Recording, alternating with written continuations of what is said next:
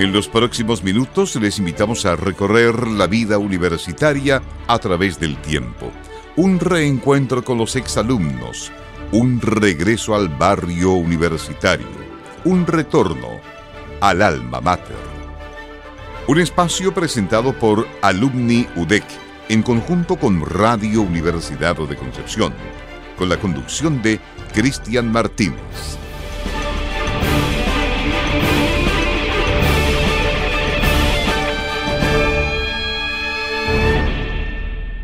Hola, ¿qué tal? Muy buenas tardes. Bienvenidos a Alma Mater, el programa de Alumni UDEC y Radio Universidad de Concepción, que como todos los miércoles nos juntamos con nuestros queridos exalumnos y exalumnas a conversar a eso de la una y media de la tarde para saber de su vida universitaria, de, eh, su actualidad y también de sus proyectos futuros.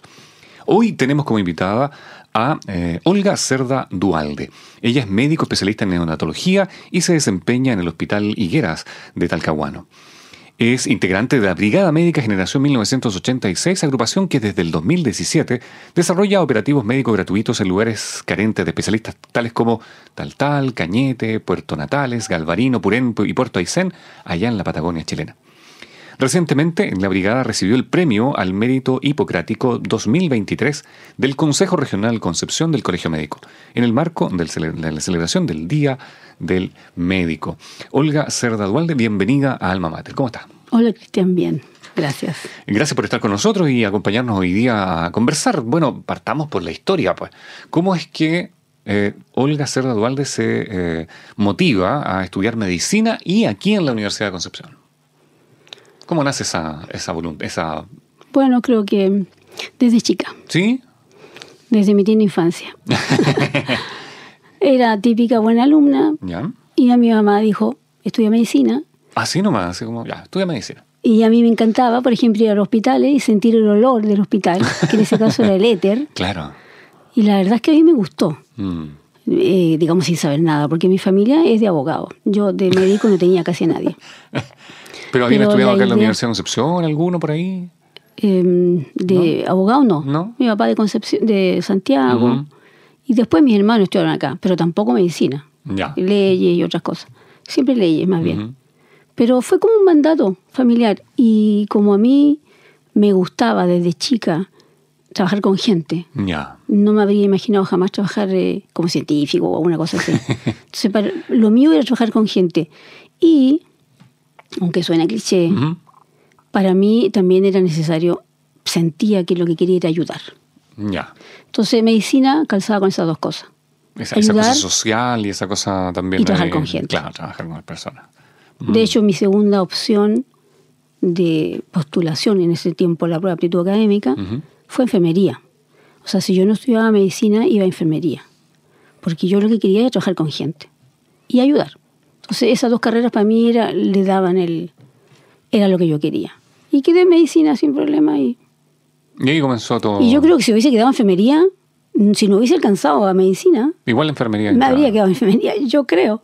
Creo, no sé, quizás me habría cambiado después, pero en un comienzo, eso es lo que yo quería.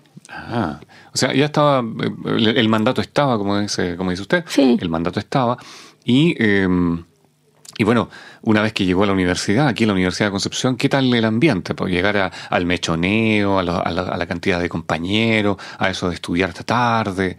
¿Cómo fue difícil? ¿Sí? para mi gusto, sí, fue difícil. La carrera fue demandante. Ya. Era esas carreras que todos los días a las 8 de la mañana, Mm. todos los días hasta las 6 de la tarde. Era demandante. Pero nosotros vivimos una época que era en ese momento difícil. Conflictiva, los claro. 80. Sí, pues. Por lo tanto, también eh, yo desde chica, digamos, no de chica, perdón, desde primero, también hice otras cosas de- en las que me vi envuelta, ¿Aquí en la universidad? sin querer, sin querer. Claro, como por ejemplo ayudar a los, hacíamos charlas a los alcohólicos, Ya. desde chica, desde primero, sin saber casi nada.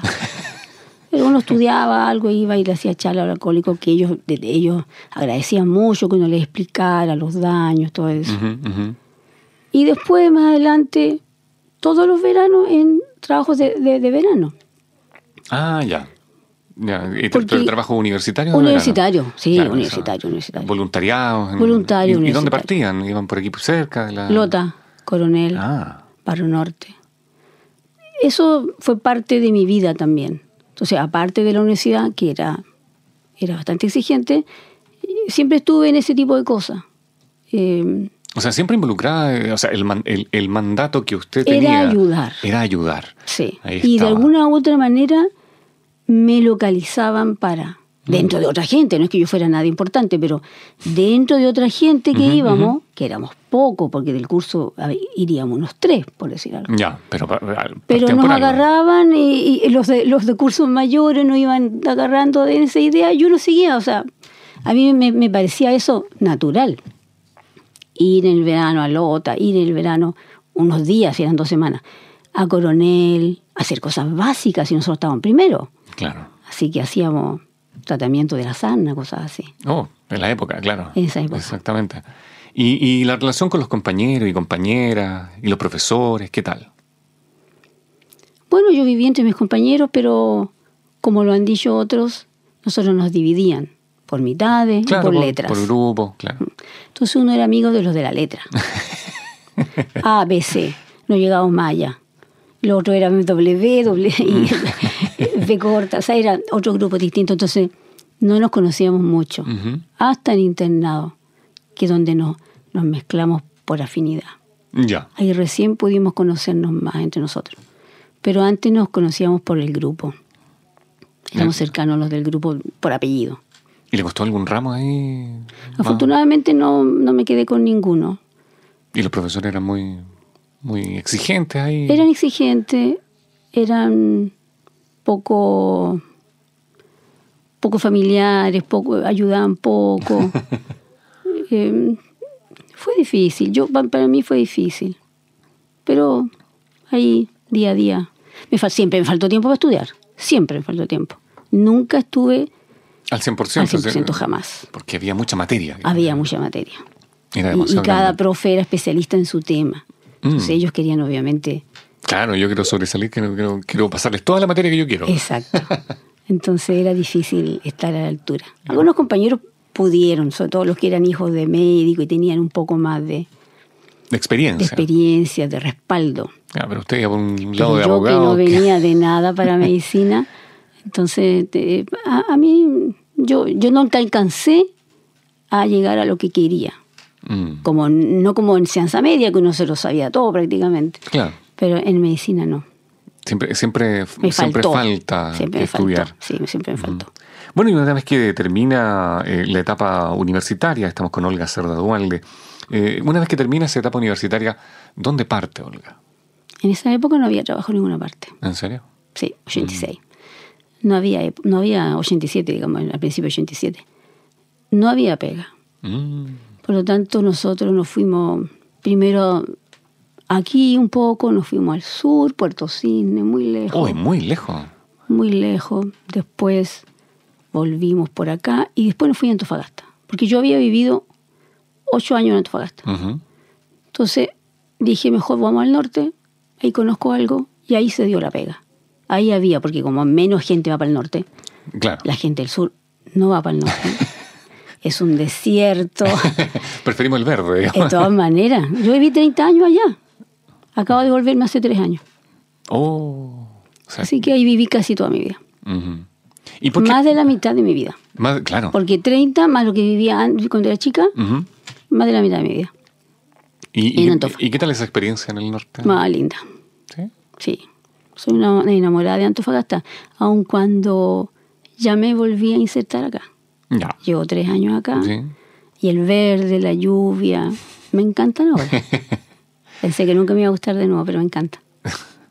¿Y cuál, cuál es la, la, la- la motivación para estudiar neonatología? Yo la presenté como especialista en neonatología.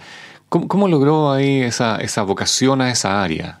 ¿Cómo, cómo llega esa, esa suerte de, de idea de, oye, esto me gusta? No, desde que yo entré a medicina supe que iba a ir por los niños. ¿Sí? Sí, trabajar con adultos en ese tiempo era triste. Mm, Fíjate, nosotros estábamos en semiología cuando empezamos en tercero. ¿Sí?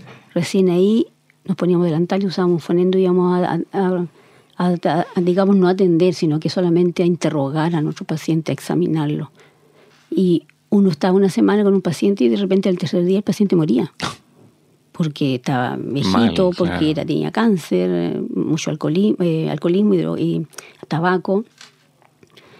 Yo encontraba que era muy... Yo no sé cómo mis compañeros se fueron a medicina interna, claro que las cosas habrán cambiado, pero era como ser bastante valiente estar en medicina interna. Por lo tanto, yo siempre supe que me iba a ir hacia los niños, Ya.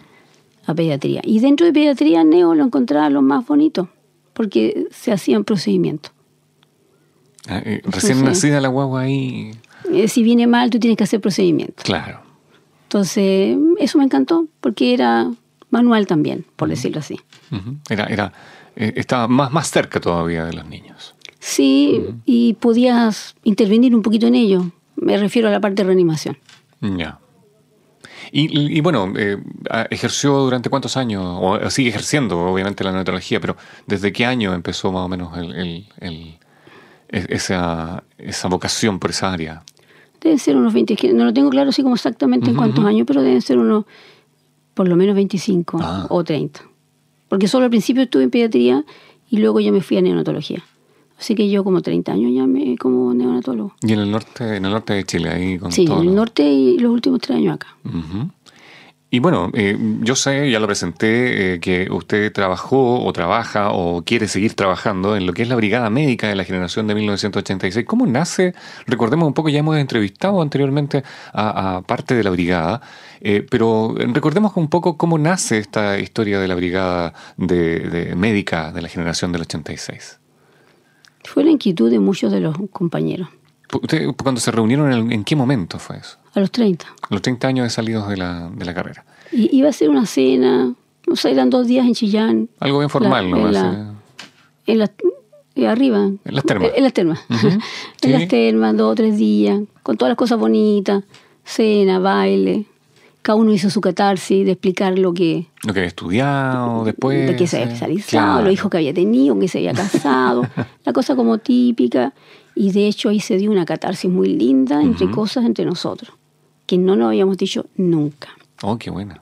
porque nosotros estábamos separados por grupos y no nos habíamos visto desde que salimos.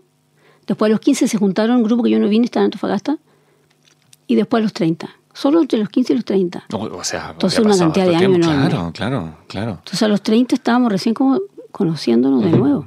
Sí.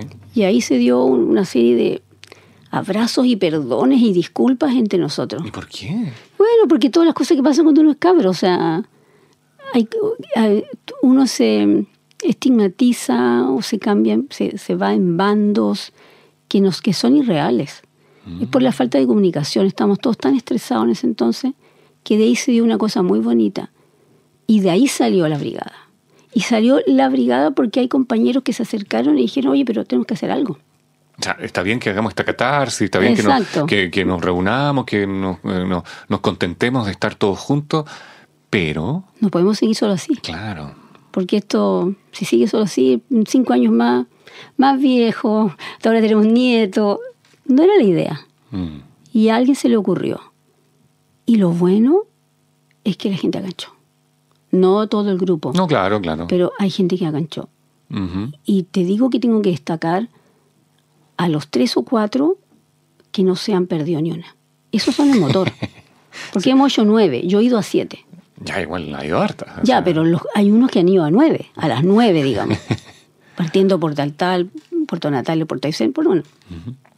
Y esos cuatro son los que son el motor, porque han ido a todas y, y- y si no hacemos, están insistiendo, bueno, y cuándo y dónde.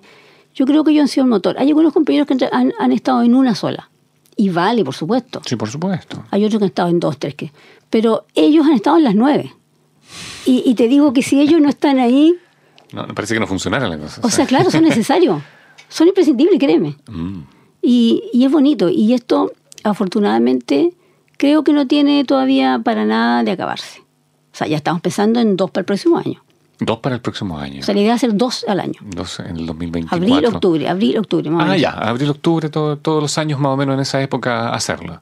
¿Y está planificado más o menos el que va a ser en abril?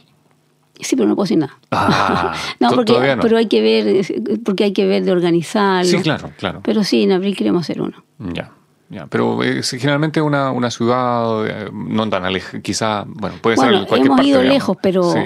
Tiene Pero que haber que- una estructura que nos acepte, que, tenga necesidades. Eh, ¿Y de las, y de las siete que usted, cuál le ha gustado más?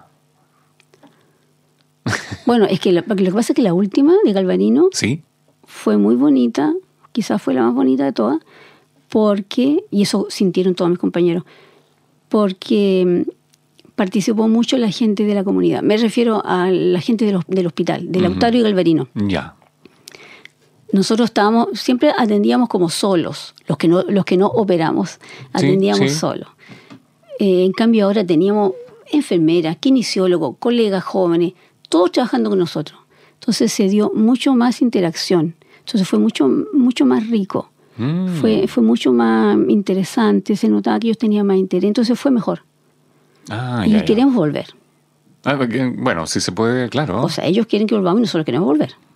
Si vamos a volver, lo más probable. Lo más probable que vamos a volver En, pronto. en algún momento se puede hacer. Sí. Claro, oye, qué interesante. que- Claro, usted, usted me dice eh, el, que el, el proceso este que los que van a operar, claro, están todos juntos ahí en el pabellón y todo eso. Claro. Pero los que van a la, a la especialidad más, Están- más de estamos persona. solos en un box. mm, Pero en cambio en esta no estuvimos solos en un box.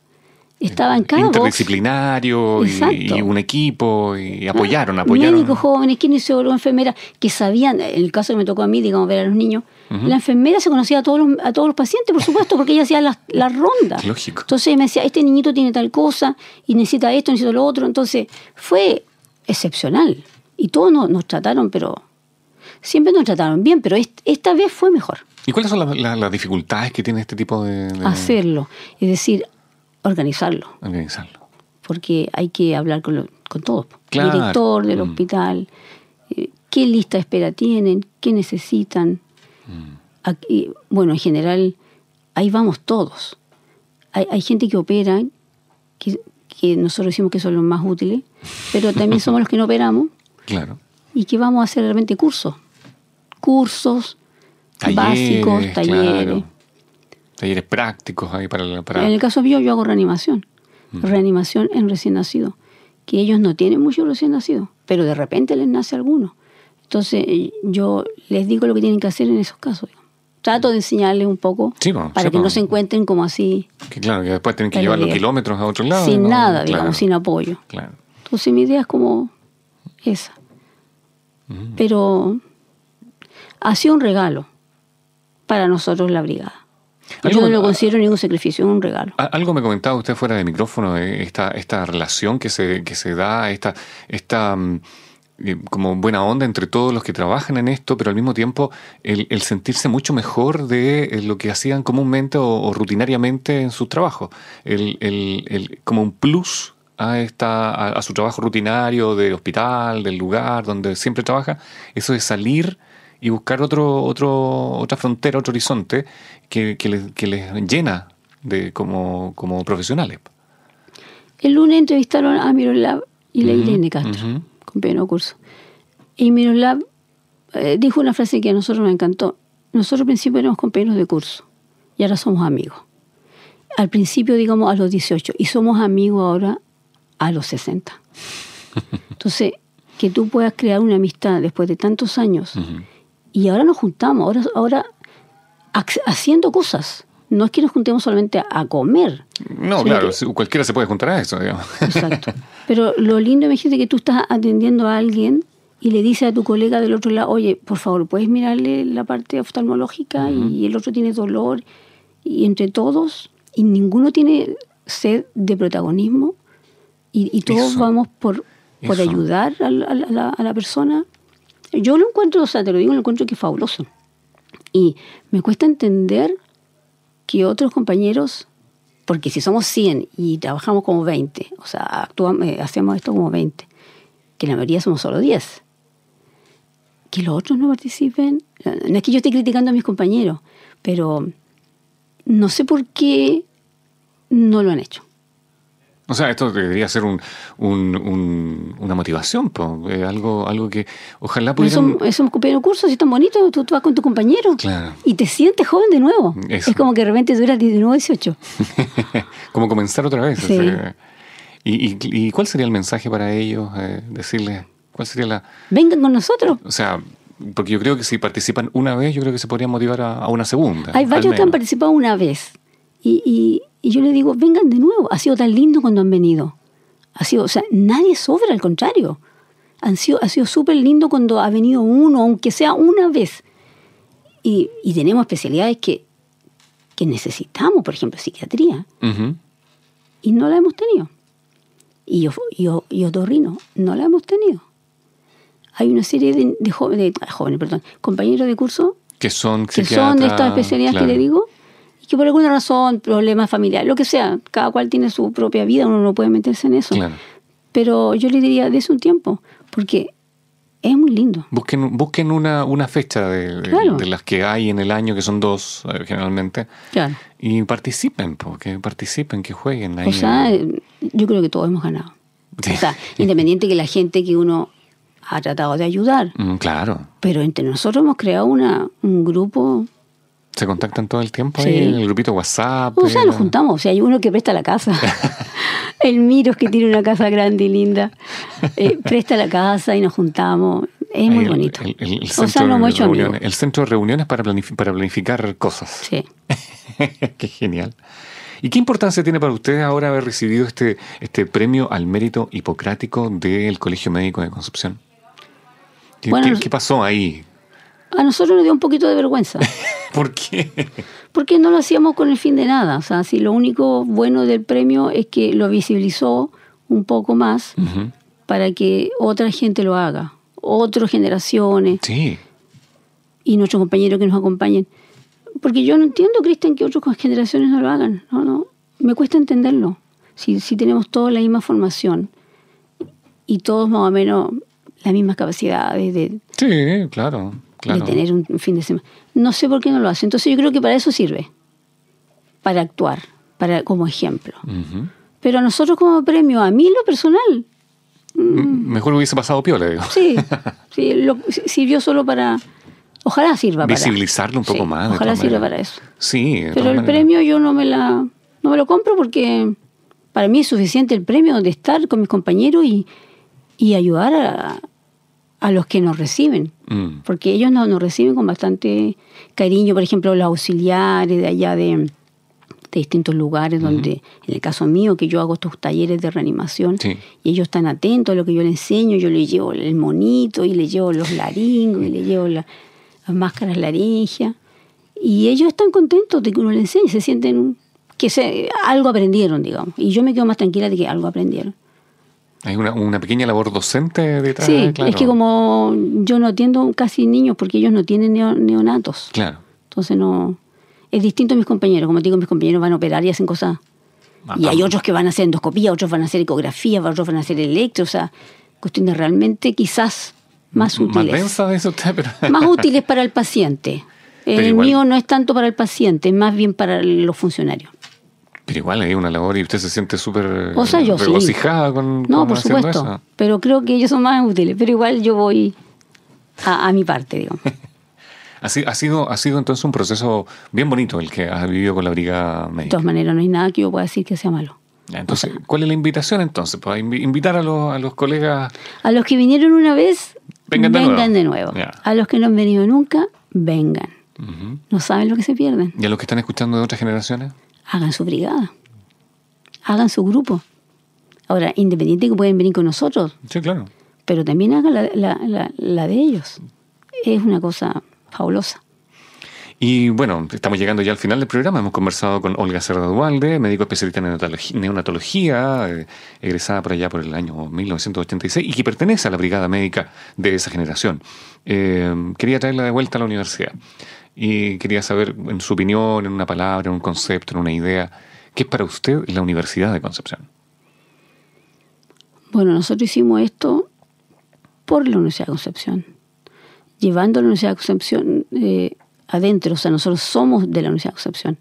Y, en- y en todos los lugares que hemos estado, hemos llevado nuestra bandera, hemos llevado nuestro himno, eh, hemos dicho que somos, o sea, nosotros somos de la U. Es como así, como, como somos médicos, somos de la U de Conce. Lo llevamos adentro, por lo tanto, para nosotros sí, importantísimo. Es Importantísimo ser de aquí. ser de la Universidad de Concepción y llevarlo, claro. Sí. Somos de la UDEC qué, buena, qué buena apreciación. Qué buena apreciación eso de, de, no sentirse solamente médicos como una brigada de egresados que del año tanto que, que fueron a trabajar en alguna parte, sino que llevar en la Universidad de Concepción ese desarrollo libre del espíritu a, a los distintos lugares de nuestro país. Así es que le agradecemos que, que, esté en esa brigada y también le agradecemos que nos haya acompañado el día de hoy. Ya estamos llegando al final del programa. Estuvimos con Olga Cerda Dualde. Ella es médico especialista en neonatología de nuestra casa de estudios eh, y también eh, integrante de la brigada médica en la generación 1986. Que les vaya súper bien en este año de, de, las dos eh, oportunidades que tengan que ir, donde tengan que ir. Bueno, no, no, nos contó esta vuelta, pero ya cuando vayan y vuelvan, ahí nos tienen que contar qué pasó y cómo fue esa experiencia. Así que muchas gracias por acompañarnos. Gracias a ti. Y hasta aquí el programa del día de hoy. Muchas gracias por acompañarnos en este nuevo año 2024. Eh, que tengan todos un gran, gran año. nos encontramos la próxima semana con un nuevo invitado o invitada. Hasta la próxima. Hemos removido recuerdos universitarios y hemos conocido la vida de otro miembro de la familia universitaria. Culmina esta edición de Alma Mater, pero nos reuniremos en el próximo capítulo para reencontrarnos con la historia y quienes pasaron por las aulas de la Universidad de Concepción. Es una invitación de Alumni UDEC en conjunto con Radio Universidad de Concepción.